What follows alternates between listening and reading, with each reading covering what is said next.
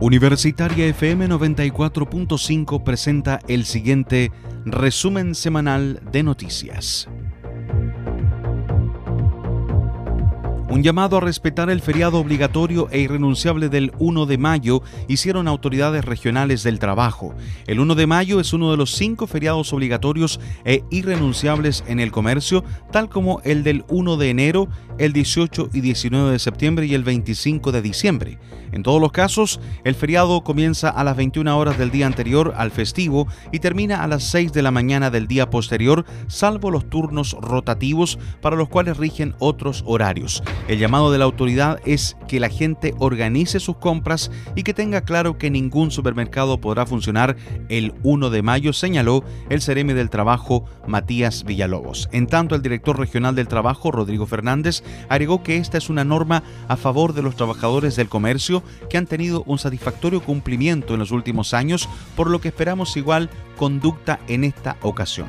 La autoridad recordó además que las multas son altas y pueden superar los 3 millones de pesos. Los empleadores deben tener presente que no respetar el feriado es una infracción sancionada con multas aplicadas por cada trabajador sorprendido en infracción.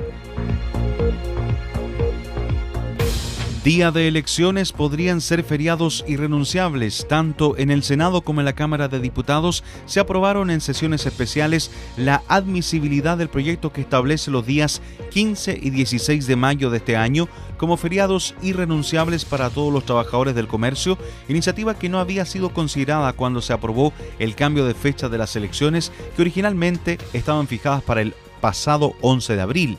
El Senado despachó esta semana por mayoría 24 votos a favor, 10 en contra y 4 abstenciones esta iniciativa a la Cámara de Diputados, donde también fue aprobada por 69 votos a favor, 57 en contra y 2 abstenciones. Este proyecto que establece los días 15 y 16 de mayo feriados irrenunciables para todos los trabajadores del comercio, con excepción de los dependientes de expendio de combustibles, farmacias de urgencia y farmacias que deban cumplir turnos fijados por la autoridad sanitaria. La iniciativa tiene como objetivo general, en el actual contexto de pandemia y del necesario distanciamiento social, adoptar una medida para evitar que los trabajadores del comercio deban concurrir a sus lugares de prestación de servicios para luego trasladarse a votar y retornar a trabajar, ya que esto propiciará aglomeraciones en los medios de transporte y la movilidad entre comunas de un gran número de trabajadores. Esto en el contexto de la pandemia de COVID-19 y los esfuerzos para estabilizar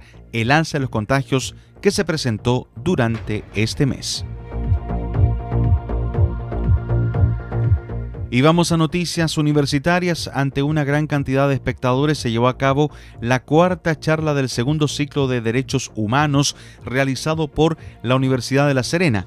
En esta ocasión, la exposición estuvo a cargo de la magíster Elizabeth Escobar, académica del Departamento de Ciencias Jurídicas y de la carrera de Derecho ULS, quien recordó el principio fundamental de los derechos humanos y compartió en profundidad aspectos relevantes sobre la evolución cultural y legislativa de los derechos humanos desde la perspectiva de género.